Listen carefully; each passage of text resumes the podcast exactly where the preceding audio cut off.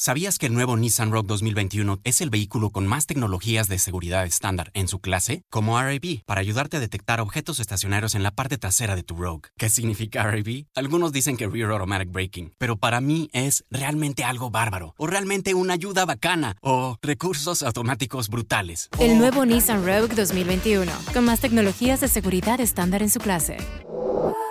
Segmentación Euro Pacific Rogue 2021 versus últimos competidores en el mercado. Se comparan los modelos básicos.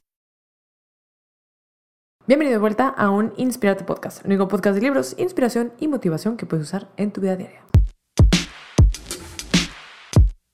Como siempre, yo soy Karen y es un honor y un placer tenerte aquí el día de hoy. El día de hoy tenemos una entrevista especial con Descifradas. Gio y Betty conforman Descifradas, que es un podcast que se puedes encontrar en YouTube, Apple Podcasts y en todas las plataformas de audio. Ellas son un par de chicas que su objetivo es inspirar, así como aquí estamos en Inspirarte Podcast. Y me pareció valioso platicar con ellas porque Gio, bueno, ya las conocerán un poco más adelante en cuanto comience la entrevista, pero Gio, digamos, tiene un background más de Estados Unidos, vive en Austin, y Betty es una vieja amiga de la universidad que también tiene su propia trayectoria en cuanto al diseño, la innovación, la disrupción de la manera de pensar y de hacer las cosas. Entonces el día de hoy abordamos una amplia gama de temas como el feminismo, el autismo, la educación, la política y nada, me pareció muy interesante, espero que disfruten este pequeño capítulo con ellas y seguramente volveremos a saber más de ellas en el futuro. Bienvenidas, bienvenidas Gio, Betty, descifradas, ¿cómo están? cada una, preséntese, a lo mejor empieza Gio, no sé, porque está a mi izquierda en la pantalla. este, Gio, ¿quién eres? Cuéntanos. Pues, pues, mi nombre es Giovanna Paulinelli, ah, soy originaria de Tijuana y ahorita vivo en Austin, Texas. Ah, soy psicóloga de formación, pero soy diseñadora de profesión ya. Y junta con Betty empezamos este proyecto llamado Descifradas. Betty, ¿quién eres tú y qué es Descifradas?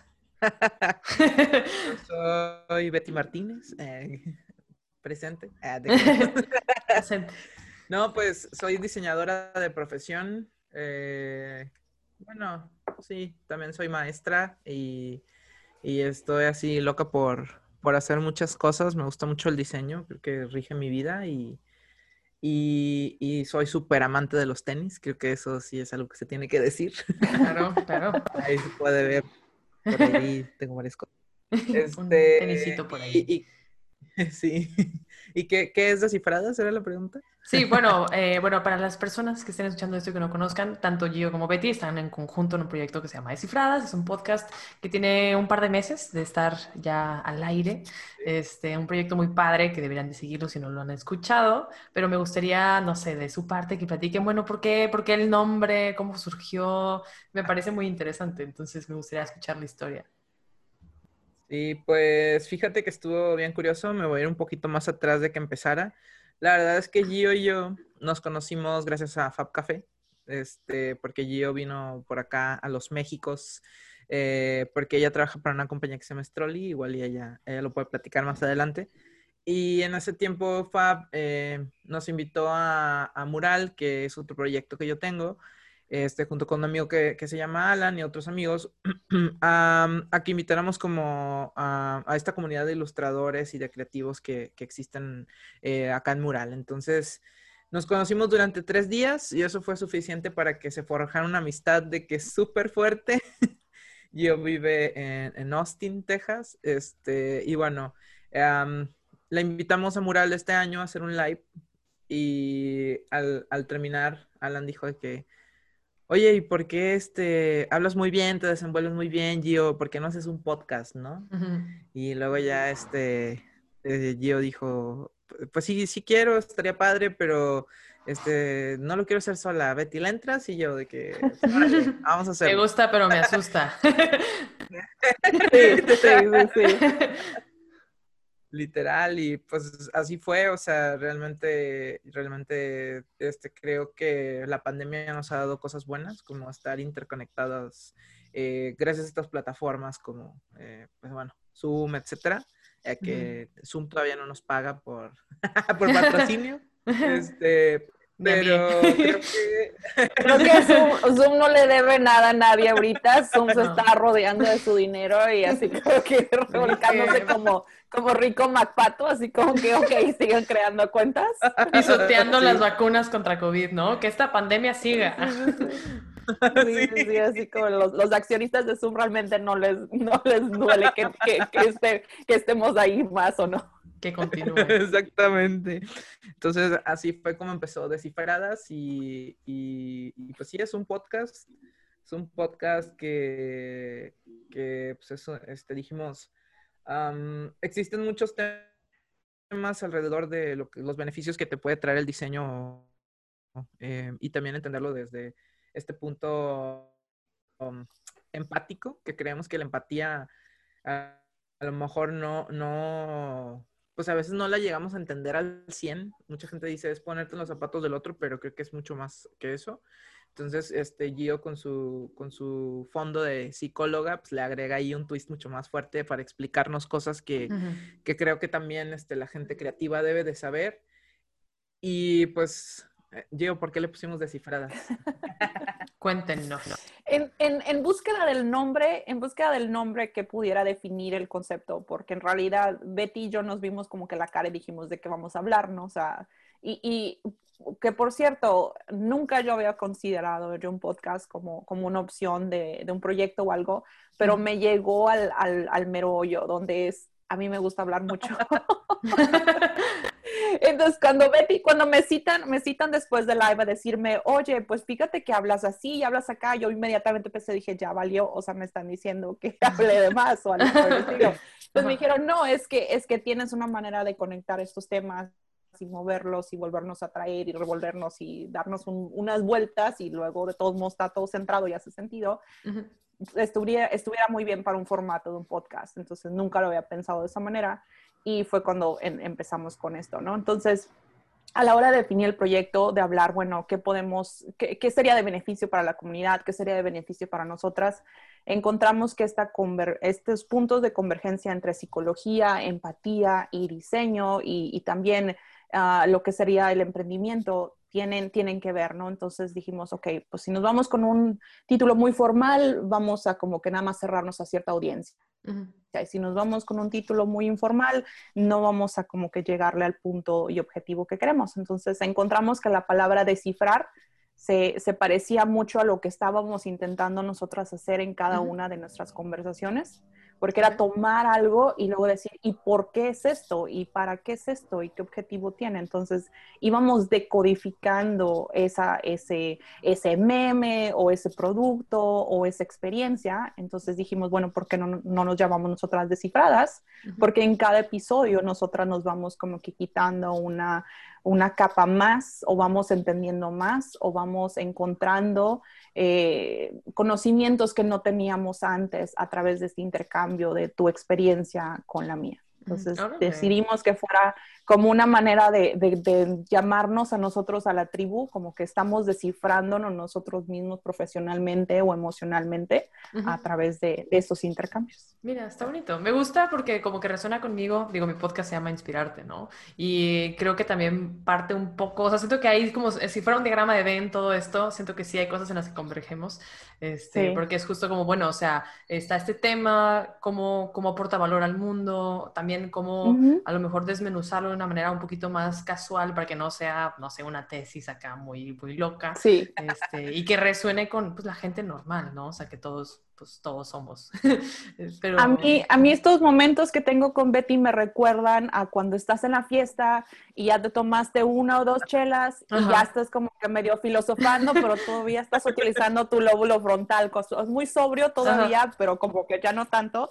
Entonces sí. empiezas a traer estos temas que al inicio de la fiesta no hubieras hablado, ¿no? Claro. Entonces ya empiezas a hablar de, bueno, ¿y por qué hacen las cosas así? ¿O por qué esto que la... Entonces nos gusta esta como que soltura en la que todavía podemos discutir, pero sin tener este formato como muy, muy, este, muy estricto, ¿no? O muy separado. Entonces, nos, en, la, en, el feedback que nos han dado es como que eso es como que cuando estás en la fiesta y te vas metiendo los grupitos y vas escuchando lo que están hablando.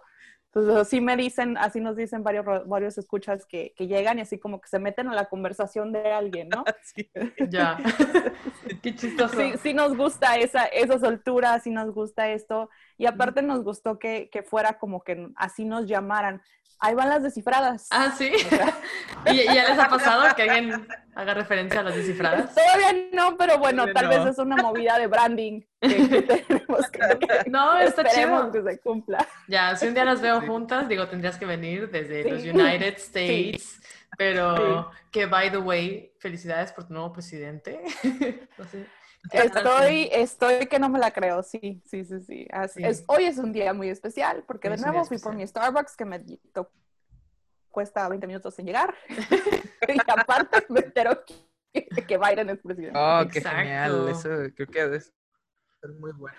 Sí, sí, sí. Y por ejemplo, o sea, o sea es que no sé, se me ocurre de lo que platicaba Betty, lo que platicas tú, a lo mejor este nuevo capítulo en la historia de Estados Unidos que Biden es presidente, creo que mucho cae en, en la palabra empatía. O sea, ¿tú cómo sientes, o ustedes cómo sienten descifradas, cómo sienten la empatía, digamos, en el mundo ahora? O sea, tanto con todo ese tema presidencial, o sea, de que, bueno, pues obviamente Trump representa algo muy en concreto. Entonces, el hecho de que no ganara, creo que, que habla, ¿no? De movimiento social. ¿Ustedes qué piensan? ¿Cómo lo ven? ¿Qué opinan?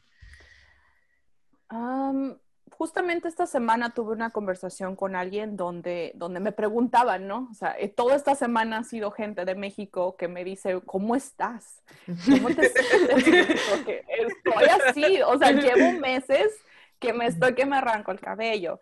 Y, por ejemplo, me, me, me trataban de, de reflejar como que la situación de México es similar a la de Estados Unidos. Yo les digo absolutamente no yo soy inmigrante y viví, crecí en México y aparte fui servidora pública, entonces siento yo que traigo muy todavía dentro de mí los, los, los males de México y, no es precisamente, también me toca que a veces a mí me dicen, ah, pues te fuiste de malinchista y dejaste acá y nos dejaste con el desmadre. No, la vida pasa. Eso lo dicen solo las personas que también se quieren ir y no lo han logrado.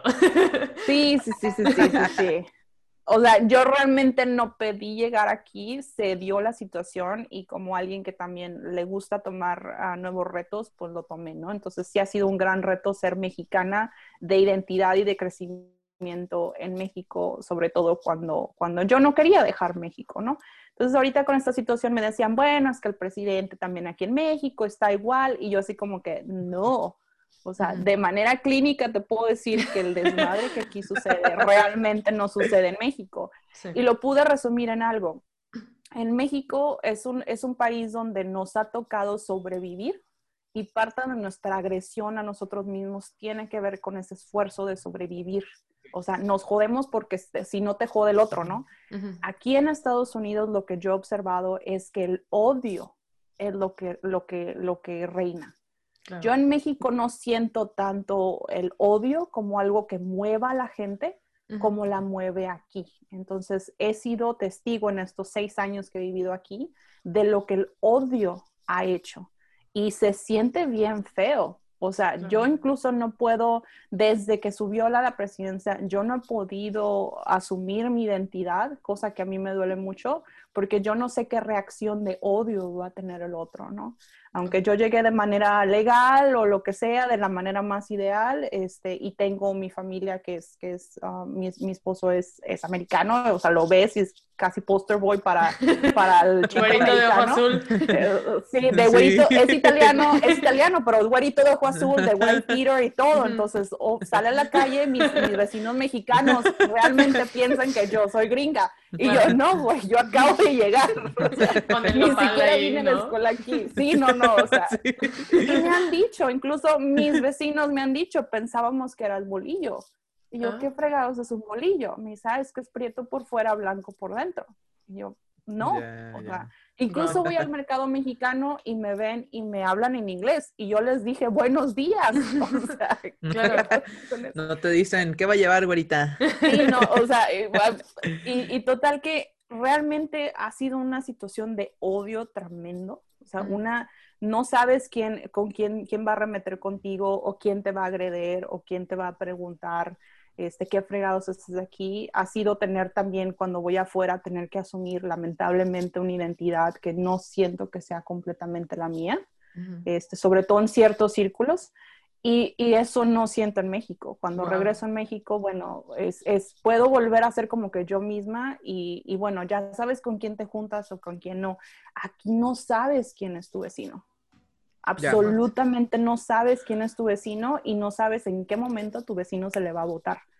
Que True Story, esta semana precisamente estaba el FBI, llegó el SWAT y llegó aquí a mi colonia la policía y los sheriffs porque encontraron un laboratorio de MED y no solamente de MED, encontraron que uno de mis vecinos estaba, estaba desarrollando eh, dispositivos explosivos. ¡Hala! O sea, sacaron una foto.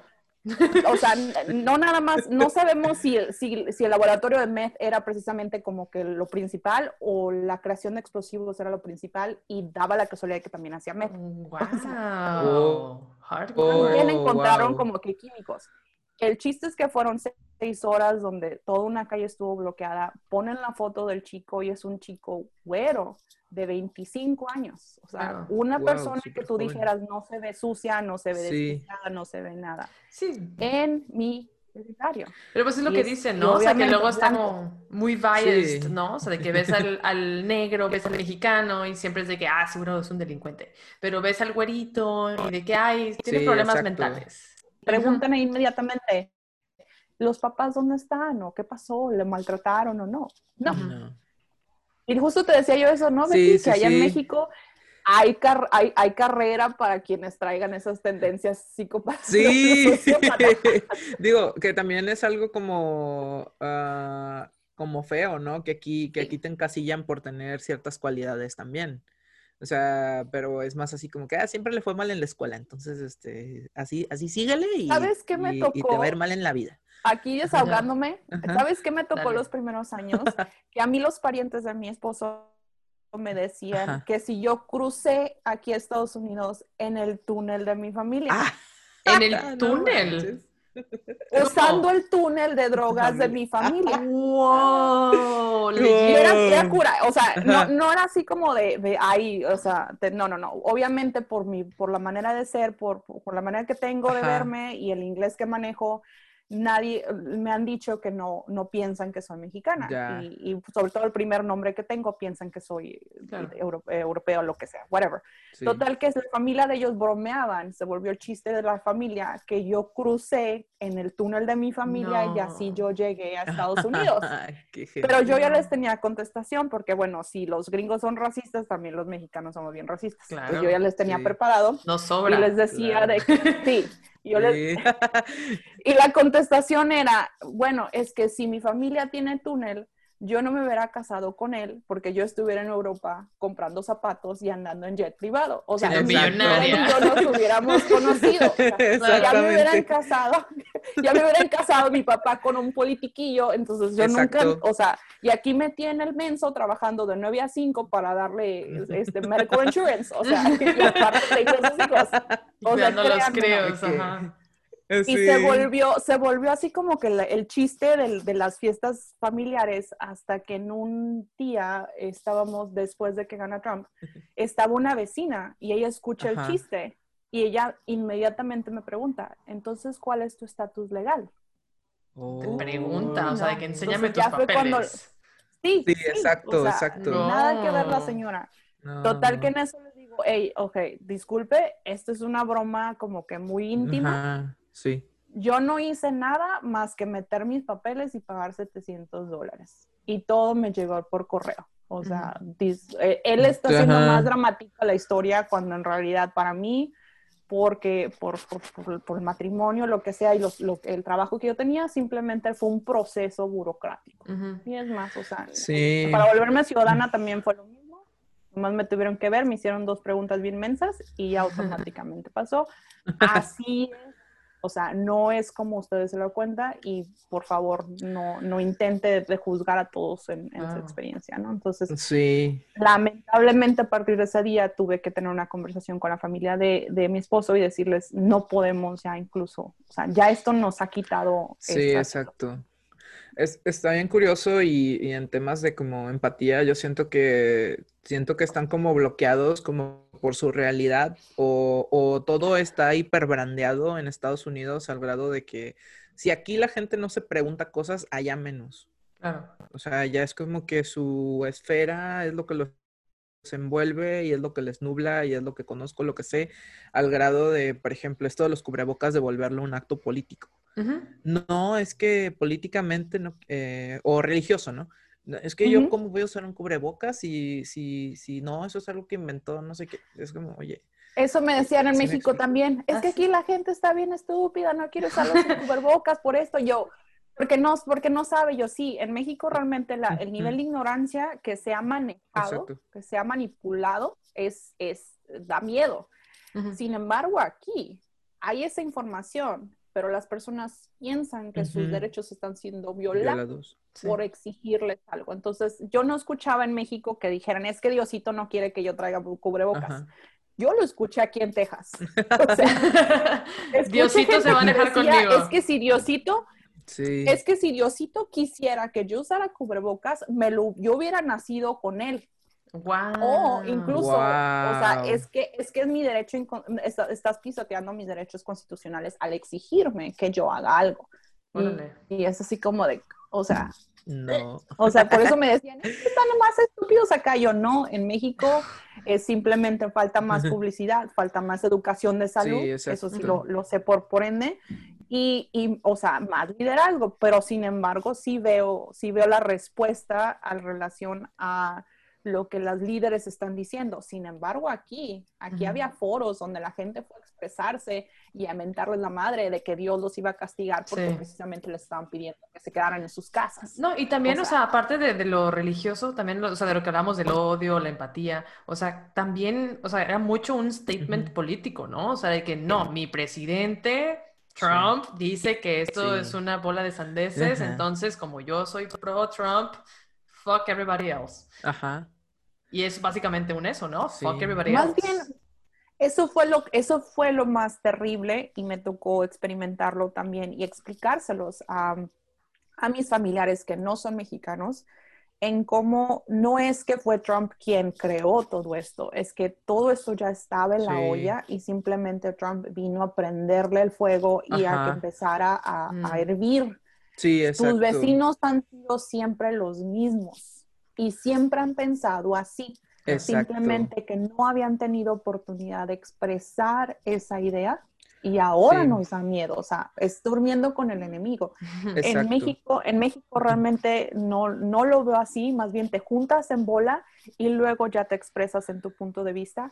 Aquí es por esta sociedad individualista, Ujú. ha habido más gente como quien dice, como lo hemos visto, donde ellos agarran sus armas y se creen Han Solo o se creen Darth Vader y salen a la Sí. calle y piensan que ellos van a salvar o que ellos van a ser como que el, el- el- el héroe principal de la historia. Sí, de la película. Sí. Sí, como esos sentidos de colectividad. O sea, al final de cuentas, conectándolo un poco con al inicio de la pregunta, yo creo que en México es más que somos quejumbrosos de escritorio y detrás de la pantalla, somos más cobardillos, ¿no?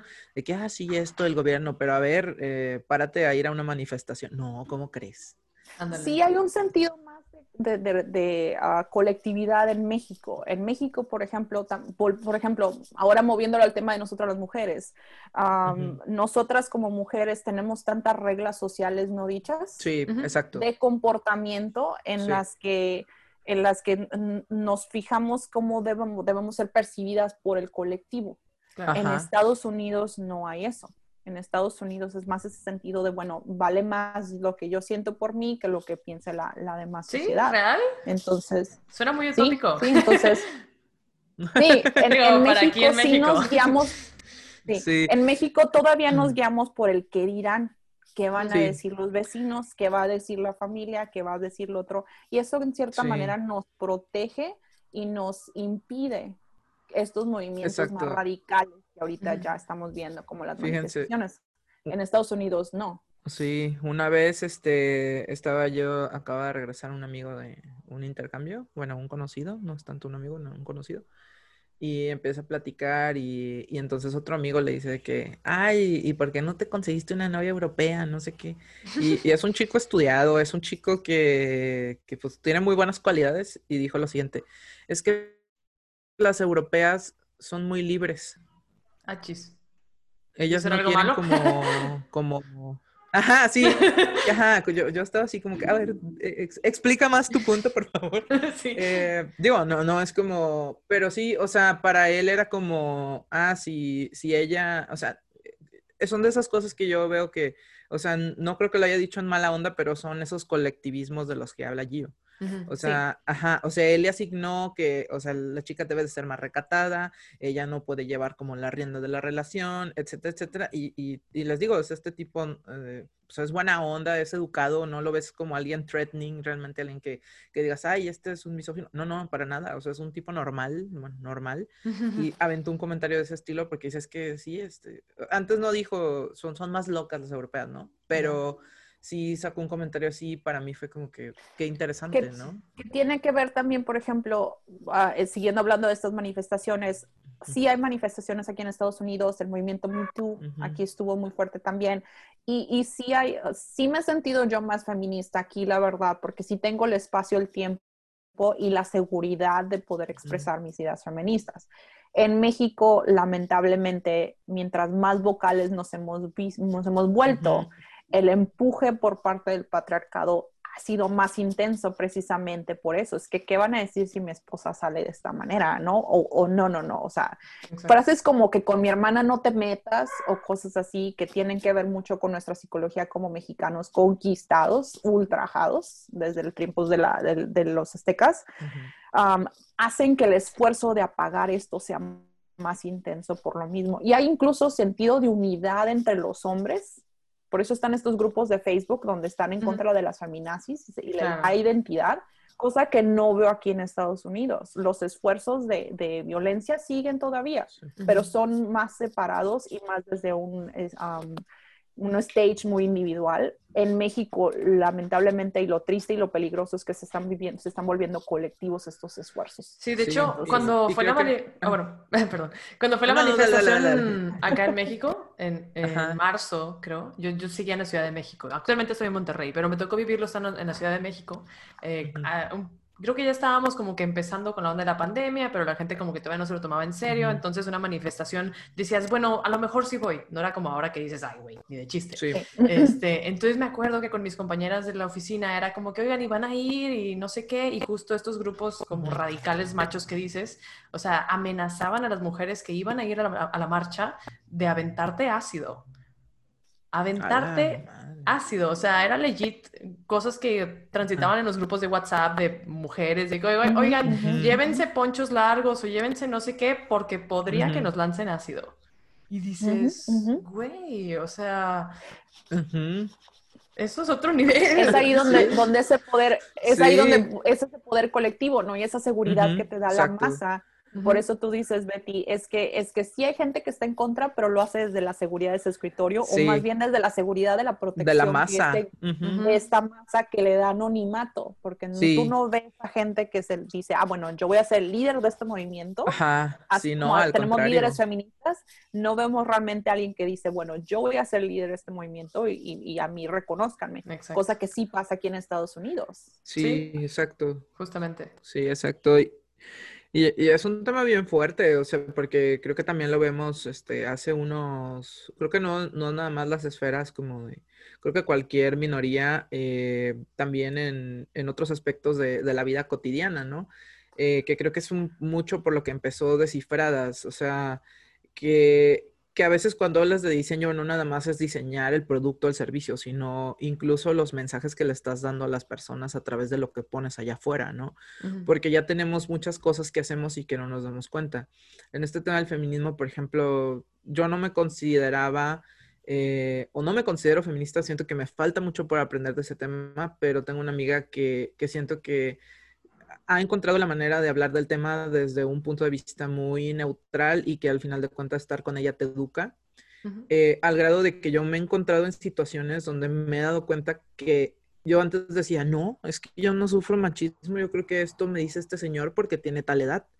Después, eh, conforme fui aprendiendo el tema, me doy dando cuenta de que, oye, viví machismo aquí, acá y acá y acá, y no me había dado cuenta, ¿sí? Eh, y, como esto, muchas cosas que están diseñadas así, porque incluso los sistemas están diseñados así, están diseñados para que estas colectividades o estos héroes, en, el caso de los contextos, eh, sean esos que vengan a disrumpir ese momento, ¿no? Eh, y creo que, por ejemplo, hay muchos temas así en México que no nos damos cuenta solo por el simple hecho de ver y cuestionarnos cómo lo hacemos. O sea, hace poco salió que un chico como, creo que él era autista o algo así, le habla muy mal por Zoom un profesor. Ah, sí, sí. Y, se hizo un relajo y yo escuchaba gente, ajá, yo escuchaba gente que, que tenía posturas muy, muy contrastadas, incluso unos amigos que ahorita están estudiando psicología decían, pues es que sí le debe de hablar a todos que para mí, en mi mm. opinión, eh, siento que era, era la edad de mis amigos con un poco el bias de cómo ellos crecieron. Y otro amigo más joven, que es, es, profesor, él, él, cuando yo lo conocí, este, se me hacía como que siempre tuvo el, el, el, tema de que no, es que esta persona es bien bully, esta persona es medio elitista. Este amigo que tenía esa, esa versión pone en Twitter de que pone, yo soy profesor actualmente y creo que a veces los alumnos te pueden llegar a desesperar, pero al final de cuentas tú estás prestando un servicio y estás ahí porque te interesa educar. Yo pienso lo que lo que hizo este señor estuvo mal. Entonces, en ese aspecto es donde yo veo, a ver, también nosotros podemos cambiar, pero tenemos que cuestionarnos el, cómo está diseñado el sistema y los pasos que hay alrededor. O sea, al final de cuentas es un tema de diseño también. Tú, tú te tragaste la pastilla de, de como te, que te dijeron que era así en el libro de texto. Ahora, a ver, cómo yo la cuestiono y la, la mejoro, ¿no? Claro, y ahí, por ejemplo, o sea, de, la reacción de este hombre, o sea, creo que habla mucho de lo de la, la diferencia entre igualdad, equidad, empatía, todo eso, ¿no? O sea, que dices de que no, pues parejo con todos. Y dices, pero pues si cada quien tiene necesidades diferentes, en este caso, pues este chico autista, pues no lo puedes tratar como alguien que no tiene autismo, porque tiene autismo. Sí, en este caso, en este caso, por ejemplo, volvemos al tema este de la empatía como el reconocimiento del otro. Incluso en uno de los episodios yo, yo comentaba que la empatía no es más que espejear el sentimiento del otro. No significa que tú te lo cargues. Si tú estás llorando, no significa que yo tenga que llorar contigo. O que tú me cuentes esta situación tan, tan traumática para ti que yo no experimenté, no significa que yo tenga que venirte a decir, bueno, esta estuvo peor y siéntete mejor porque, porque eso no te pasó a ti, ¿no? O sea, pudo haber sido esto. Es simplemente el estar contigo y decir, wow aquí estoy y tengo esta conexión contigo. Igual yo no, yo no me siento tan mal como tú te sientes, pero, pero se siente bien feo. Yo he estado en un momento así y me puedo reflejar en esa sensación. Si nosotros realmente hiciéramos ejercicio de empatía en el que, bueno, aquí, aquí termino yo y aquí empiezas tú, pero sin embargo tenemos estas experiencias en común humanas que, que, en diferentes momentos nos van a pasar y eso nos da el reconocimiento de tu existencia, el reconocimiento de mi existencia, las cosas van a cambiar, van a ser diferentes, incluso en ese momento ya son diferentes. Y todo cambia en realidad. La homosexualidad estaba considerada un trastorno eh, eh, de psicopatología, estaba en el DCM, o sea, yo hubiera podido diagnosticarlo y, tener una razón médica detrás de un protocolo de, tratamiento de medicamento, lo que sea, pero ha ido cambiando. Entonces, ahorita, por ejemplo, esto de que somos generación de cristal, todo nos pica, yo creo que más bien estamos cuestionando los constructos pasados diseñados con otras necesidades, con otras realidades y obviamente van a ir cambiando. Y en el caso de descifradas, tenemos tanto, o sea, hablamos de diseño, hablamos de feminismo, o sea, somos mujeres profesionales, somos mujeres que nos gusta desarrollarnos. Parte del mensaje que queremos dar es, bueno, en este podcast no nos vamos a, a meter completamente lo emocional porque no es lo nuestro ni tampoco lo completamente académico, porque tampoco somos así, es donde encontramos esos puntos de convergencia, donde nosotras seguimos impulsándonos e impulsando a quienes nos escuchen, porque sabemos que hay gente hacia afuera. Y simplemente tenemos que, que, que, como que lanzar este, esta luz de faro y empezarnos a juntar y empezar a cuestionar, no con el afán de modificar o imponer, sino simplemente reconocer. Y en el momento momento que reconocemos nuestras emociones y las emociones de los demás, ya hay un cambio. El primer error que hice yo en la escuela de psicología el primer año era pensar que yo iba a cambiar el mundo y que yo tenía que hacer proyectos grandes para poder cambiar el mundo. Eventualmente entendí que el cambio se hacía persona a persona, conexión con conexión, y a lo largo de esos años se hacía una, una red. Y por ejemplo, en los años que estuve de terapia, echándole ya cuentas, fueron 7 mil, 10 mil vidas las que pude llegar a tocar y aportar de alguna manera. Y eso fueron nada más siete años. Entonces, con esto también nosotras intentamos, bueno, hablar de todo y de nada, como Seinfeld,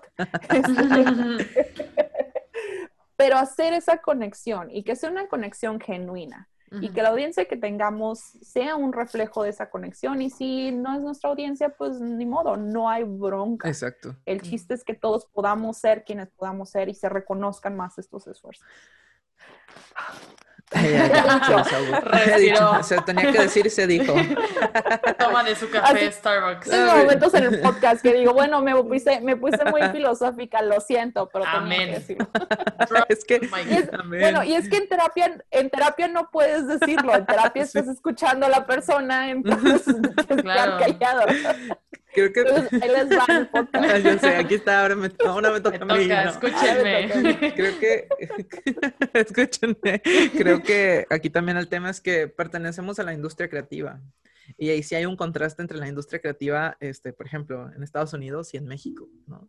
Claro. Entonces, creo, creo que ¿no? también. Eh, ah, sí, Sí, no gigantesca.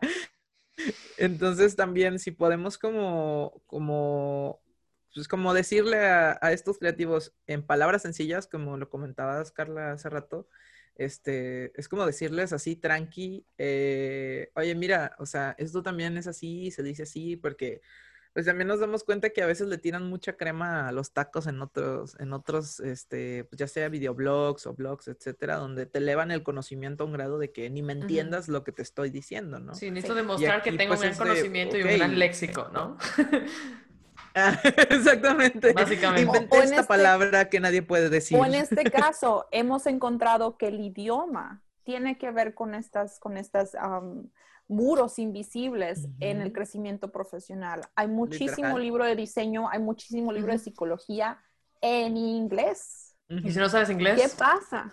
Sí, y, y, y, yo soy de esa generación, o sea, yo soy también de, yo nací por un error geográfico en Tijuana, donde el inglés fue incorporado en, en un error ambiente. geográfico. O sea, sí, sí, sí, sí. Muy este, buen error.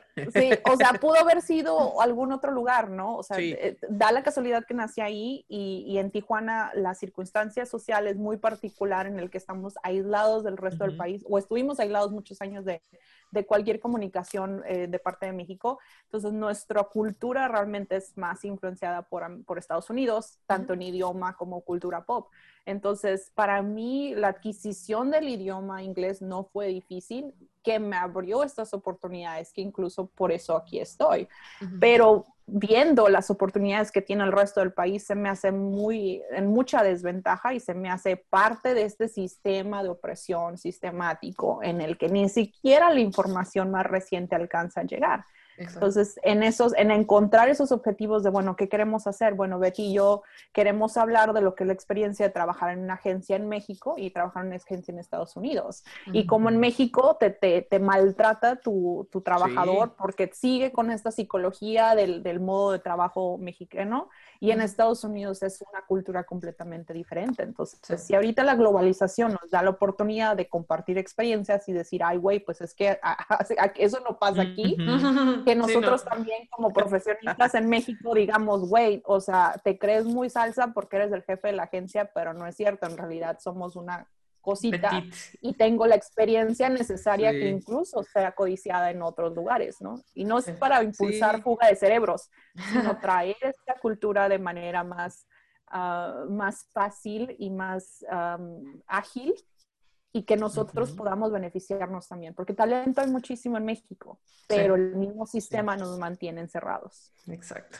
Sí, o cuánta gente que no se atreve a estudiar alguna carrera creativa porque, pues por estos temas, pues eh, recuerda... de hambre, sí. Sí, literal, Exacto. o sea, cuántos, yo me acuerdo allá en Cedim, cuántos éramos, este, Carla, que... ¿De maestros allá, allá, que allá o estudiantes? Este, eh, por ejemplo, de maestros éramos poquitos y de estudiantes creo que Éramos como 50 por generación. ¿Cuántos eran de tu generación? Más o menos. Sí.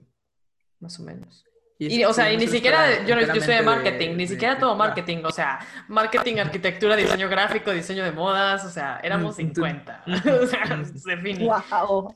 Sí, eran, eran, eran, eran dos tesis y de 25 personas cada una y se acabó. Ajá. Sí, mi Ahí papá nos conocíamos me dijo que me iba a morir de hambre como psicóloga. O sea, mi papá médico me dijo, métete a medicina y luego te hago palanca en el seguro y te vas a psiquiatría.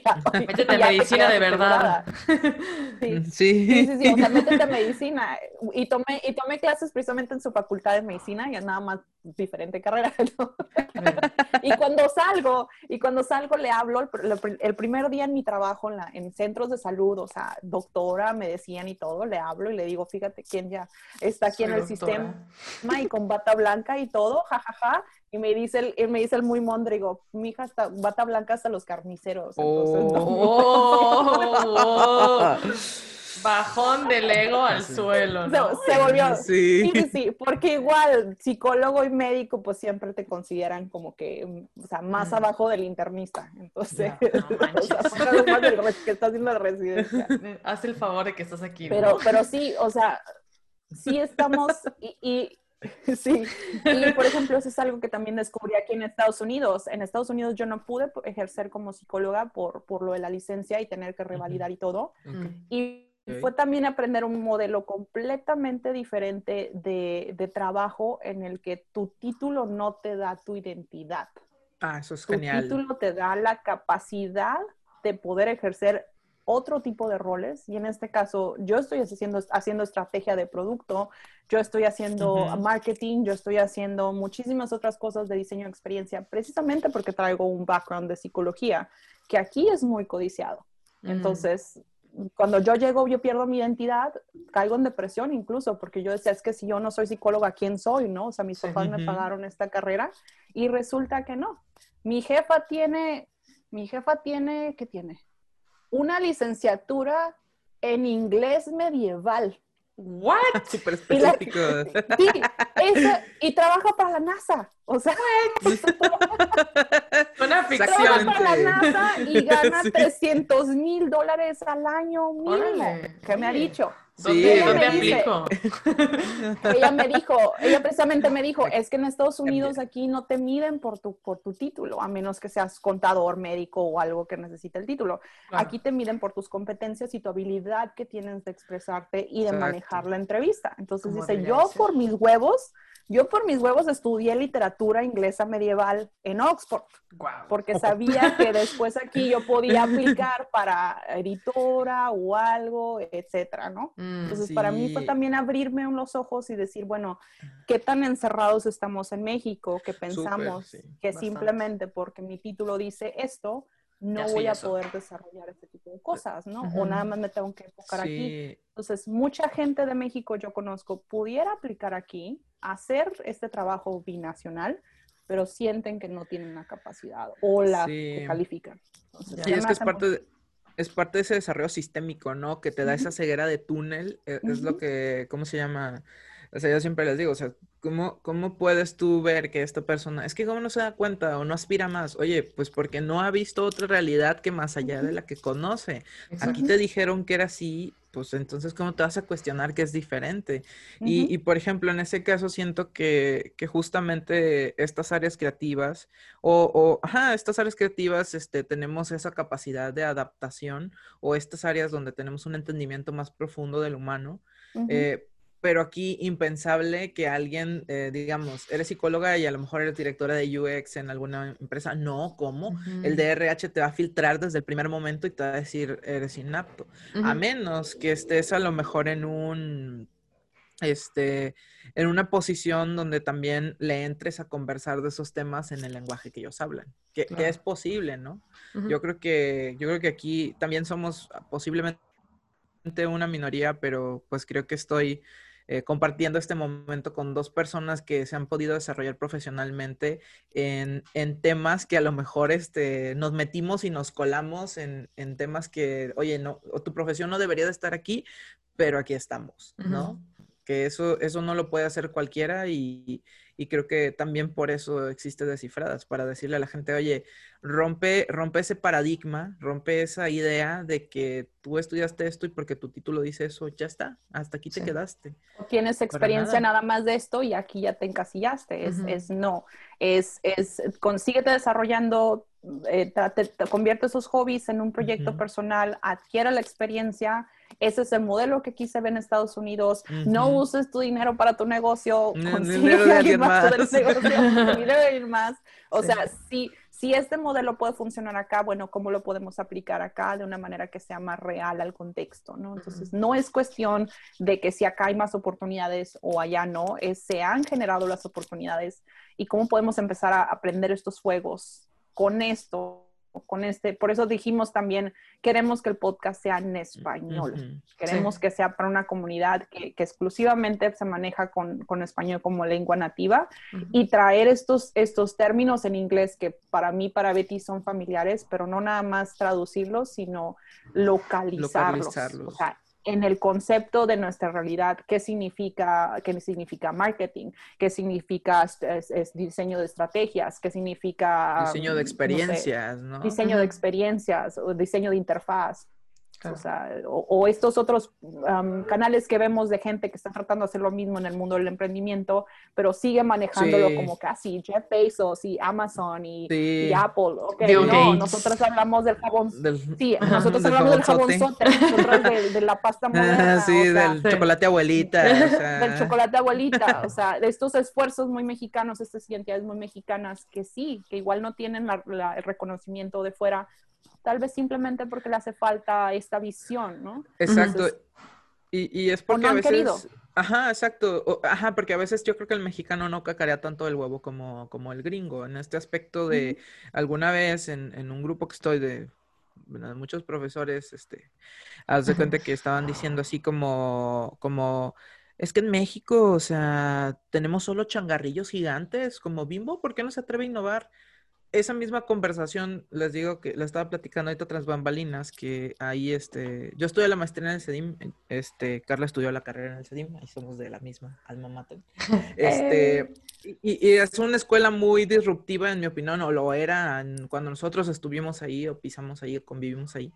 Completamente de acuerdo. Y sí, literal, o sea, era otro rollo. El chiste es de que eh, estaba yo viendo esa conversación, hagan de cuenta, en este WhatsApp, y luego nos conectamos a, una, este, a un Zoom masivo con este profesor y entonces empezamos a hablar de la empresa mexicana porque nos gusta hablar de eso, pero son estos perfiles también de gente de varias edades y muy, muy diferentes porque creo que hay algo que hacía bien esa escuela, era cambiar el paradigma de la, de la cabeza de la gente. Entonces, em, empiezan a hablar, alguien, alguien se avienta ese comentario igual, es que, pues, por ejemplo, Bimbo, o sea, porque está transnacional, pero no hace nada, no innova. Y uno le dice, no, espérate tantito, o sea, si tú no sabes, Bimbo está invirtiendo en esto y esto y esto, hace innovación en Emiratos Árabes con transformar el pan de esta manera, en África hace no sé qué y en no sé dónde hace no sé qué.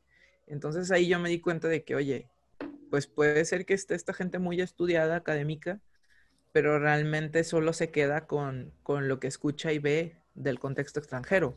No se cuestionó ni fue a preguntar a ver qué pasaba. En, cambio está este otro, este otro grupo de gente que te enseñaron a través de la rebeldía de otros métodos, porque sí nos enseñaban desde otros métodos, que sí se cuestionó, fue a preguntar, descubrió, conectó a alguien en LinkedIn de Bimbo y descubrió que Bimbo sí está haciendo innovación, ¿no?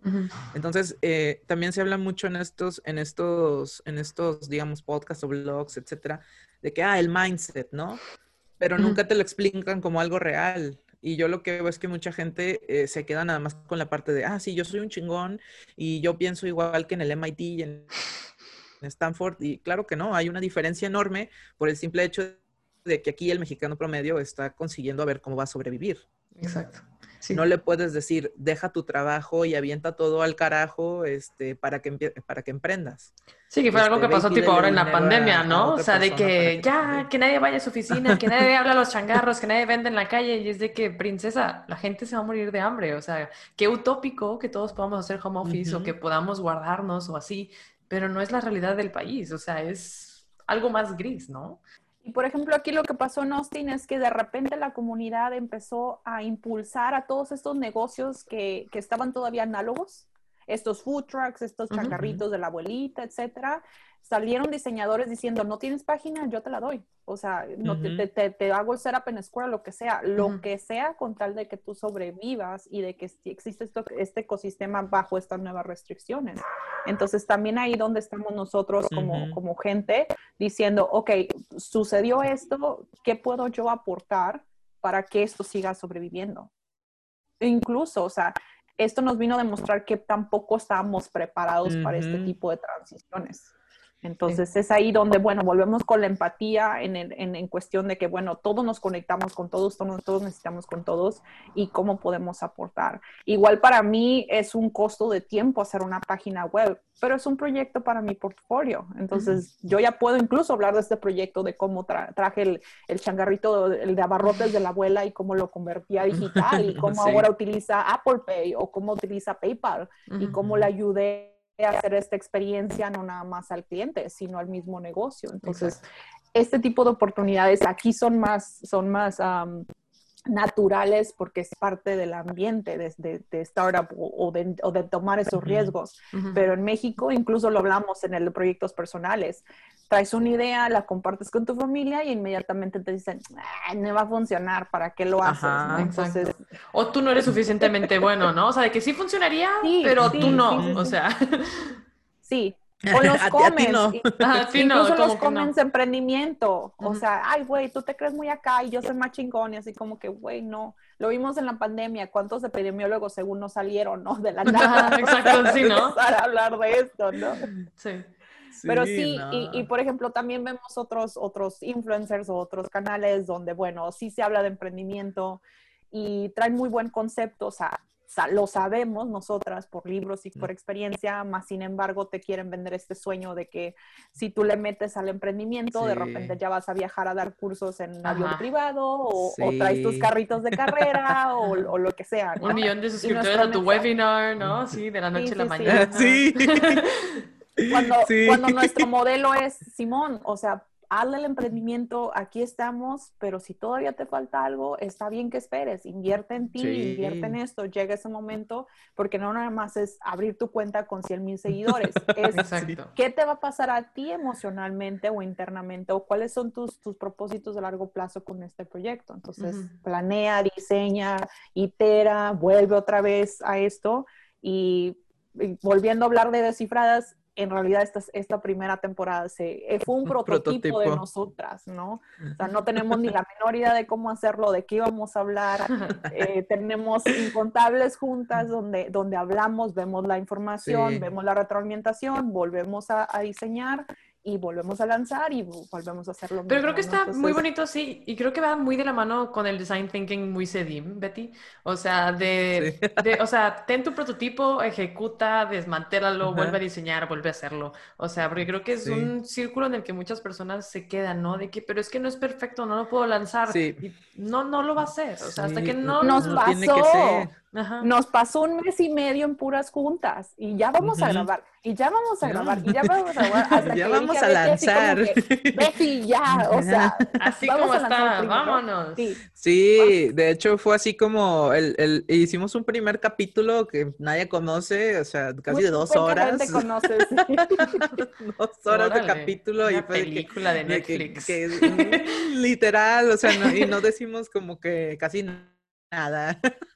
No, no, no, nos quejamos más bien y fue como que les ahogó, pero incluso cuando lo hablamos dijimos eso, sabes que estamos nerviosas, es la primera vez, estamos, somos muy perfeccionistas, necesitamos lanzar esto, sacarlo y aunque no esté perfecto, veamos que sale, ¿no? O sea, el chiste es quitarnos el miedo. Y el segundo episodio, que ya en realidad es el primero en público, ya se nota una, o sea, ya nosotros aprendimos del anterior y ya tenemos una estructura. Pero sí han sido varias semanas donde cada episodio es, la siguiente junta es, ok, ¿qué nos fue bien? ¿Qué, ¿Qué, feedback recibimos? ¿Qué nos gustó? ¿Qué no nos gustó? ¿Con dónde podíamos mejorar? Entonces, hemos, hemos ido iterando, es parte del mensaje que queremos dar, donde, bueno, estamos usando el design thinking en este podcast, pero para ti puede ser un design thinking, o sea, el mismo proceso, pero para tu línea de ropa o para tu, tu, proyecto de joyería o incluso tu rutina del gimnasio. tu vida personal. O sea, Sí, intenta que CrossFit una semana, no te gusta, es otra cosa diferente, ¿no? sí, sí, sí, o sea, o, no llegué a la meta que yo quería llegar, entonces, ¿qué necesito cambiar para poder llegar a eso? Entonces, sabemos que hay talento, sabemos que está la creatividad en México, pero nos faltan estos procesos. Entonces, Descifradas busca incluir familiarizar estos procesos en los que dices, bueno, no es perfecto, pero me salió la primera cerveza que quise yo hacer, ¿no? O esta hamburguesa o, este negocio de comida. Entonces, sí. es que lo, lo, intentemos. Exacto. Literal. O sea, yo creo que, yo creo que son pasos, pasos pequeños que llevan a resultados este, mucho más grandes. Y, y, la cosa es poner cosas allá afuera para ver cómo responde la gente, porque siempre te está escuchando alguien. No, no es así como, como eh, eh, de que, ah, puse algo y no pasó nada. No, sí pasó algo, algo positivo, algo negativo. Es más positivo que lo negativo, yo creo. Sí, a mí la verdad, es, o sea, eso que comentaste. seguidores, no importa. A mí me sorprende muchísimo eso. O sea, por ejemplo, recientemente he estado usando más Twitter. Yo muchos años como que tuve Twitter, pero no, no le hacía mucho caso.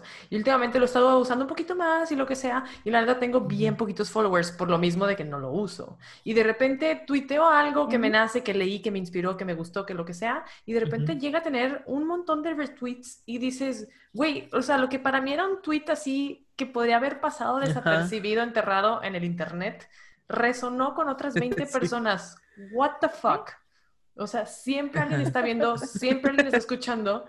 Entonces es como bien interesante eso, el atreverte, güey, lánzalo y a alguien, a, por lo menos a una persona le va a caer algo positivo de ello. Bueno, si tu intención es positiva, Y, es, lánzalo con un propósito, ¿no? lánzalo primero con un propósito personal y también un propósito de, de, escalabilidad. Entonces, sí, exacto. No nada, o sea, puede ser un proyecto de tenis, puede ser igual tu foto, no sé, lanzar tu primera cuenta de comida porque algún día te gustaría tener un libro de recetas o lo que sea. Necesitas lanzarlo, necesitas quitarte el miedo, necesitas tener tus métricos, necesitas revisar tus métricos y volver a, intentarlo. Y empezar a vencer esta, esta, este miedo que es normal, este miedo al fracaso que tenemos, que incluso es nuestro siguiente capítulo de esta semana. Spoilers. spoiler. Es, sin miedo al éxito. Uh, sin miedo al éxito, papi. Es, más bien sin miedo al fracaso.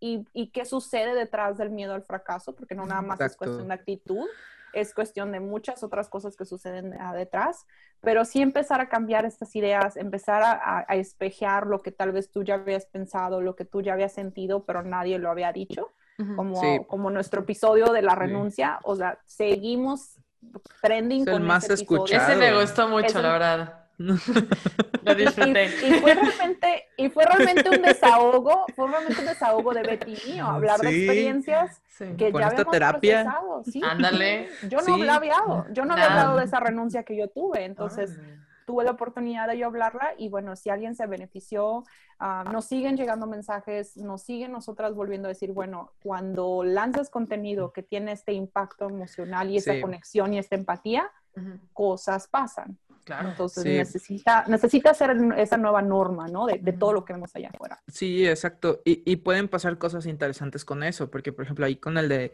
con el de la, la renuncia para cuando eh, alguien me escribe y me dice, oye, ¿esto te pasó en tal lugar? Y yo le digo, le digo, no, me pasó en otro lugar. Este, y me dijo, es que a mí eso me pasó en el primer lugar que te dije. Y yo le dije, no, pues para mí me ha tocado diferente porque después de que me pasó eso, yo he, optado y he crecido y he evolucionado con otras estrategias que me han permitido entender cómo, cómo o sea, lo que hice mal, igual fue, igual esa primera vez que, que pasó, pues es al final de cuentas era un prototipo también, ¿no? sí, sí, nosotros mismos somos prototipos, entonces tenemos que seguir lanzándonos allá afuera, de seguir reiterando, ver la información que tenemos de vuelta y seguir cambiando. Sin miedo al éxito, justamente. Sin miedo al fracaso. Sin miedo al éxito, mami. Sí, 100%. Sí, sí, sí. Qué bello. Pues qué emoción, qué emoción que ya tenemos el spoiler de su nuevo capítulo. Oigan, pero Para darle así cuerpo y forma, por ejemplo, eh, como, para darle un tipo de closure a todo esto, o sea, por ejemplo, me gustaría que cada una de ustedes nos dijera, o sea, por ejemplo, obviamente, eh, pues descifradas y todo lo que hemos estado hablando deja cierto legado, ¿no? Deja cierto impacto, así como hemos hablado. O sea, ¿cuál, si pudieran dejar cada quien una cosa en el mundo, así de que tú te vas a morir y eso se va a quedar, ¿qué sería? Ustedes pelense quién empieza primero. qué difícil pregunta. Una cosa. Un mensaje, un algo. ¿Una sola cosa? Una cosa. Yo sí tengo. Ok. Yo sí tengo ya. ¿Quieres verte más tiempo para que lo pienses? Sí, sí. si algo yo vi, si algo yo vi en mi tiempo como terapeuta y supe que nunca me iba a morir de hambre, es que los humanos tenemos esta capacidad de hacernos infelices a voluntad a no hacer lo que realmente va en, lo que nos va a llenar a nosotros. Nos, nos obligamos a seguir las imposiciones de los demás. Entonces, yo lo que sí me gustaría que pasara es que llegara un momento en el que la gente que necesite eh, apoyo emocional sea cada vez menos, porque ya hay más esta conexión entre lo que yo quiero ser, yo quiero hacer y lo que voy a hacer. Entonces, yo sí soy abogada de la felicidad, pero la felicidad que viene de realmente expresarse y ser y convertirse uno en el que quiere ser. Entonces, eso es lo que a mí me gustaría yo dejar.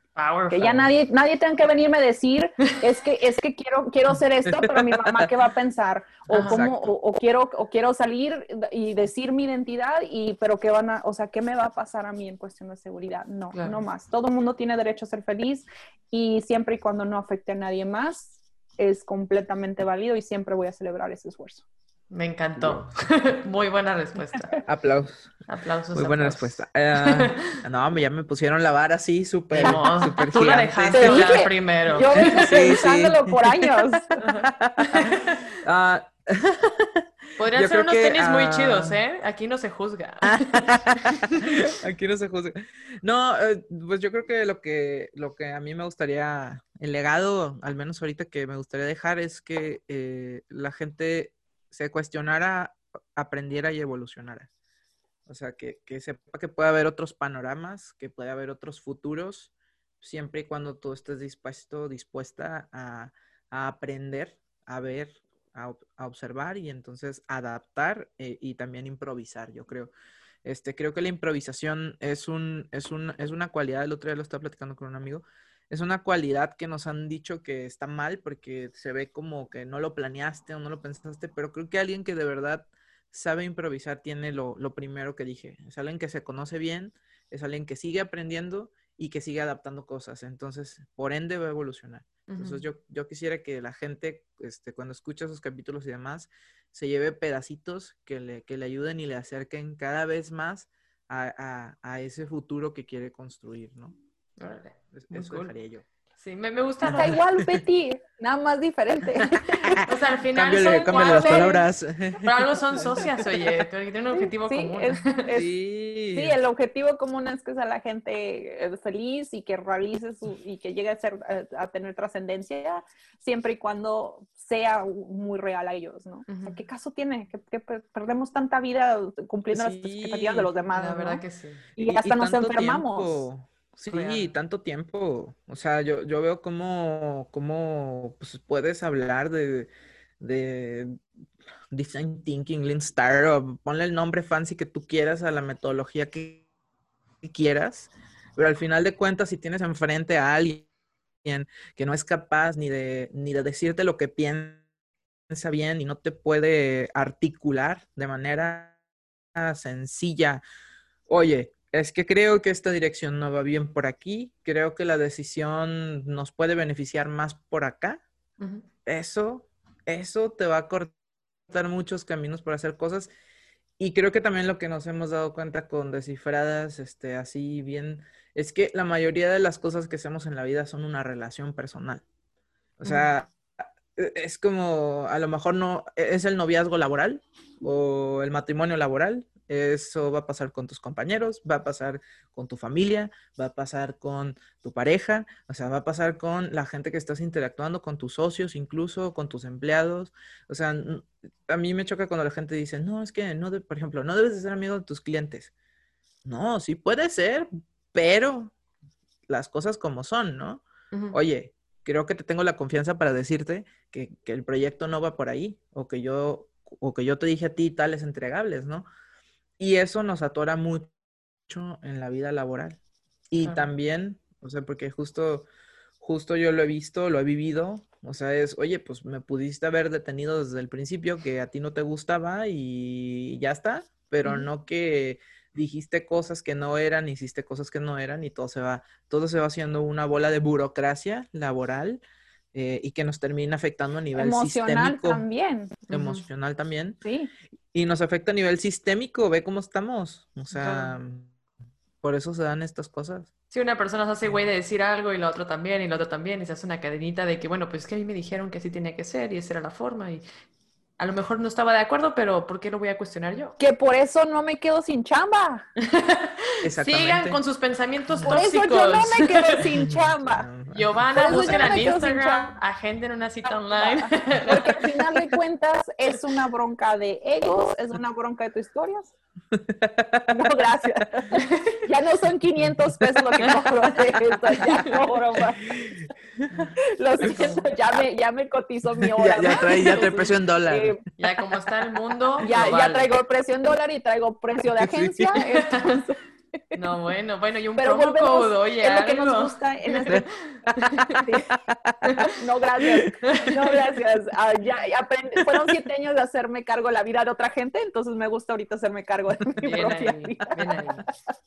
Cobrar lo que es justo. Incluso ahorita Ahorita incluso lo que yo hago es, es que decodifico o hago QA a, máquinas, a sistemas. Los sistemas no tienen problemas de negación con su mamá o broncas de, de Mi tarjeta madre no me ama. Los, sistemas, los sistemas no te, no te faltan a la, a la cita de, de, tu consulta cuando llegas a una barrera de negación emocional y te esperando. Son cables y son fierros y listo. Sí, sí, sí, son cables, son viejos y nada más resuelves el problema y ya todo corre bien. Pero, ah, no, quinta cita y luego es cuando tengo que hablar del conflicto que traes con tu mamá y casualmente ese día no vas. Ah, ese día está lloviendo, no voy a poder ir. Qué pena. Pero es por Zoom. No voy a, no hay wifi. No voy a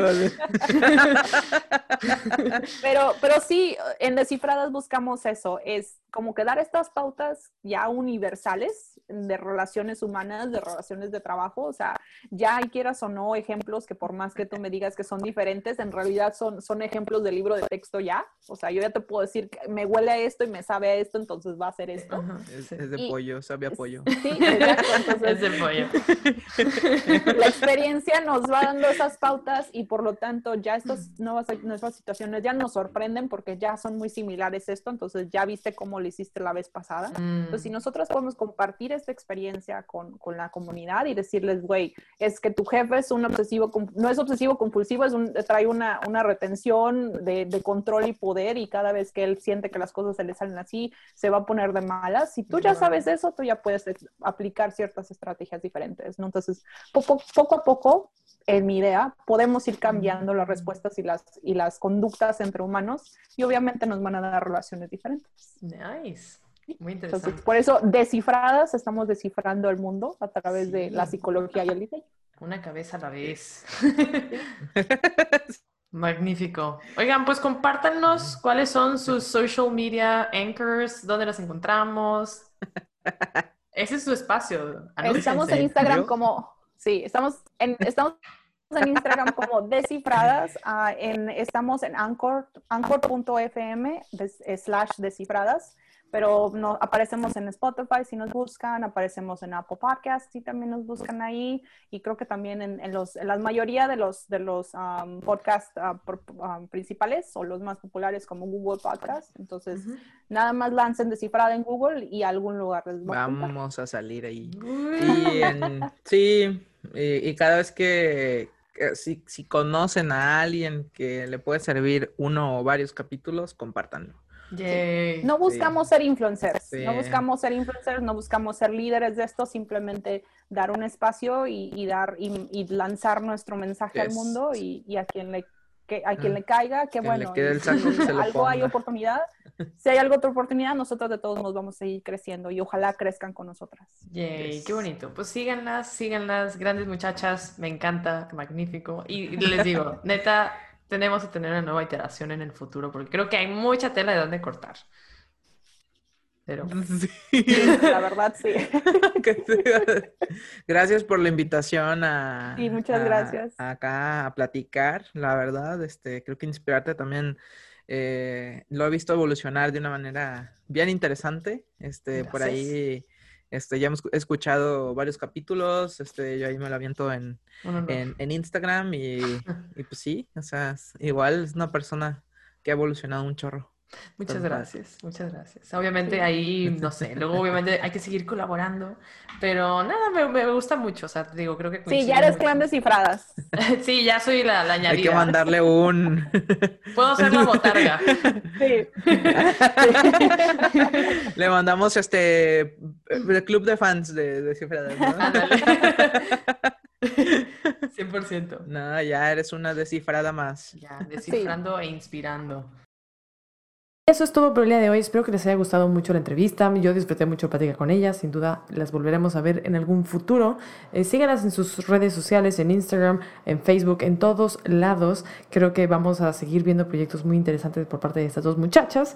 Eh, y nada, las considero amigas muy cercanas. Entonces, muchas gracias por estar aquí el día de hoy. Eh, como no me puedo ir sin recordarte que ya puedes encontrar mi primer libro, El amor tiene sabor a café, en carlaneaves.com, en Café Guayoyo en Monterrey y también en Café Ex Máquina, en la librería Gandhi, también acá en Monterrey. Como siempre, es un honor y un placer haberte tenido aquí el día de hoy y espero verte en el siguiente Inspirarte.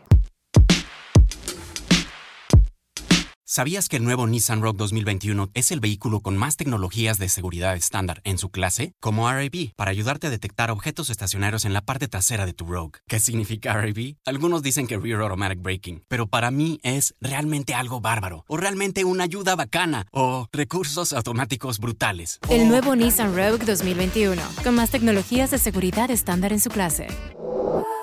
Segmentación Euro Pacific Rogue 2021 versus últimos competidores en el mercado. Se comparan los modelos básicos. ¿Sabías que el nuevo Nissan Rogue 2021 es el vehículo con más tecnologías de seguridad estándar en su clase? Como RAB, para ayudarte a detectar objetos estacionarios en la parte trasera de tu Rogue. ¿Qué significa RAB? Algunos dicen que Rear Automatic Braking, pero para mí es realmente algo bárbaro, o realmente una ayuda bacana, o recursos automáticos brutales. El nuevo Nissan Rogue 2021, con más tecnologías de seguridad estándar en su clase.